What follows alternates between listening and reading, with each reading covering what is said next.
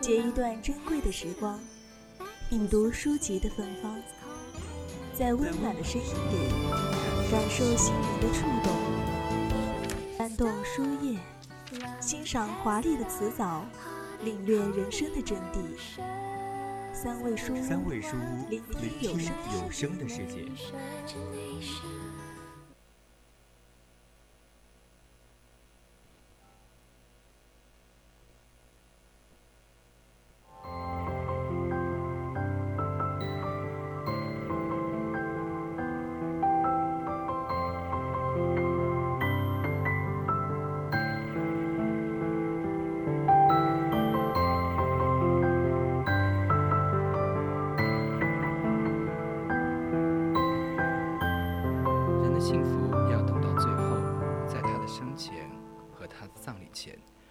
有权说他幸福。您现在正在收听的是 FM 一零零 VOC 广播电台，每周三为您送上的侧耳倾听，我是南艺。最后是南艺为大家带来三味书屋，欢迎听众朋友们在节目中与我们互动。大家如果有想对主播说的话，有意见或者建议，都可以通过 QQ、微博还有微信告诉我，也可以通过 QQ 听友四群二七五幺三幺二九八，微信搜索 FM 一零零青春调频，也可以在微博 @VOC 广播电台，我们会时刻关注您的消息。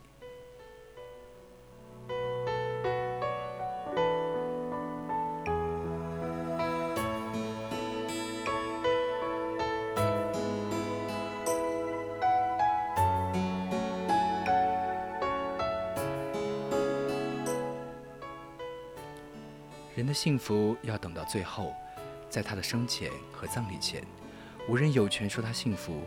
这句话出自余华的短篇小说《活着》的自序。我很喜欢这本书，因为每当读这本书时，我就会觉得自己所面临的一切困难，其实都不算些什么。人总是这样，如果他没有体会到真正的痛苦，他会天真的认为他所面临的是天大的困难，所以。便忧郁困惑，一筹莫展。读了这本书，便给了我莫大的勇气，去追求我想要的幸福。幸福是什么？这是一个人从生到死都在追求的东西，也是一个人人生价值的所在。所以，往往还是有很多人找不到他们想要的幸福。而我，就以读了《活着》这本书后的感悟。来浅谈一下我对幸福的一些看法吧。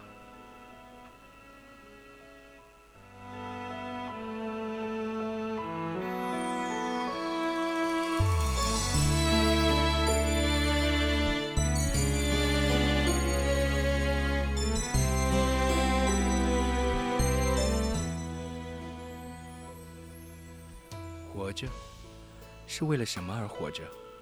还是单纯的为了活着而活着？活着，是大自然赋予我们最基本的能力。简单的两个字，却充满了对生命的渴望，对幸福的追求。但往往现实，却给了我们太多的苦难、无聊和平庸，而我们只能一点一点的去忍受，去担负起生命赋予我们的责任。在经历了一次又一次的披荆斩棘后，才寻找到属于自己的那朵幸福之花。正因为得来不易，所以才更渴望和珍惜。主人公叫富贵儿，一个在现代人看起来略显俗气的名字，可是却代表着那个年代天下父母对于子女的殷切期望。但是什么是福，什么又是贵，也许他们并不知晓。他们既单纯的可爱，也愚昧到可悲。于是，一个个悲剧就此诞生。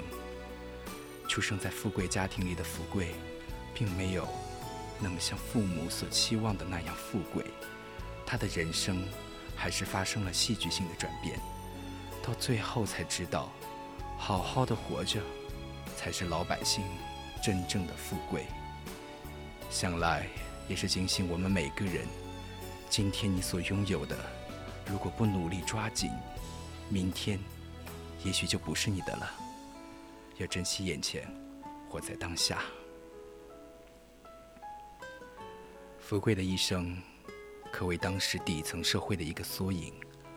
劳苦大众对于生活的磨难，只有坚忍，而没有力量去改变它。赌光家财，气死老父，他的人生从大道走向死胡同。但最可贵的是，他乘着自己的年轻气盛，以狂妄不羁的性格，得到了他这一生中最爱的女人家珍。他的幸福大门为家珍而开，也从未关过。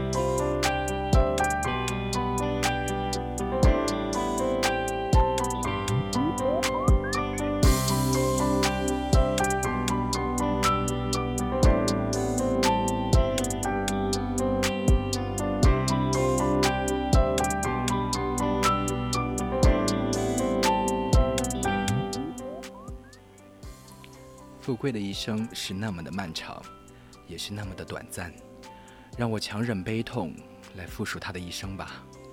成亲不久，赌光家财，气死老父，同时失去了最有力的精神支柱和物质支柱，家道中落。岳父强行带走怀孕的媳妇儿，好在家珍最后回来了。外出买药，不幸被国民党抓壮丁，战场上捡了一条命，但也许。是他的母亲一命换一命吧。回到家，以为全家四口人可以安心的过上好日子，不料儿子有幸，十三岁时却因为救人献血过多而死，生活再次陷入悲痛。女儿凤霞，人机灵漂亮，但因为小时候的一场高烧，变成了聋哑人。本来就不舒心的日子，更加难过。还好找了一个能当半个儿子的女婿。二喜，在以后的这段日子里，恐怕是富贵一辈子中最快乐的时候了。女婿对他们很好，全家其乐融融。可怕的事却又发生了，女儿凤霞在医院生孩子的时候死去了。不久之后，她生命中最珍爱的人，终于承受不住接二连三的打击，离她而去。但好歹，她还有爷孙三人。相依为命。没过几年，二喜因为一次建筑事故，被水泥板砸死了。原本一个六口之家，还剩下两个人，但命运似乎觉得他的痛苦还不够，再一次夺走了他只有六岁大的外孙的生命。一个迟暮之年的老人，经历了如此之多的生死离别，却依然坚强的活着，因为他知道。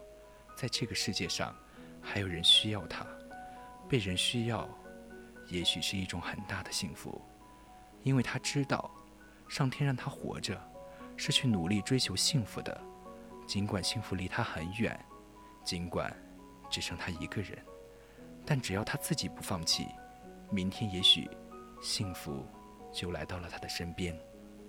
有人说，幸福就像一只翩翩的蝴蝶。你永远也追不上他，但他却在不经意间落在你的肩上。宽容、善良，是开启幸福之门的钥匙。富贵的儿子有庆，是为了救他的战友春生而不幸去死的。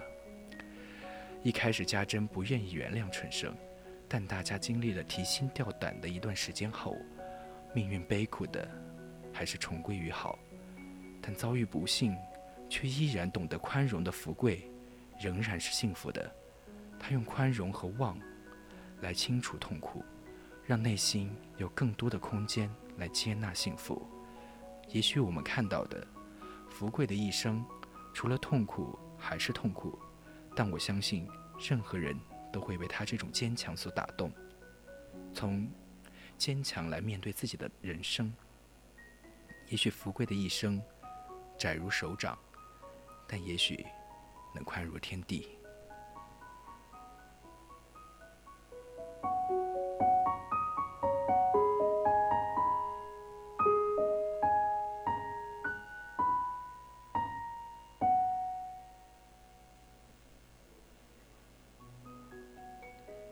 幸福只是内心对于生命留恋的一种感叹和领悟，而这种感觉不在于它的长短，但只要我们感受到它的存在，珍惜它的存在，就已经获得了幸福。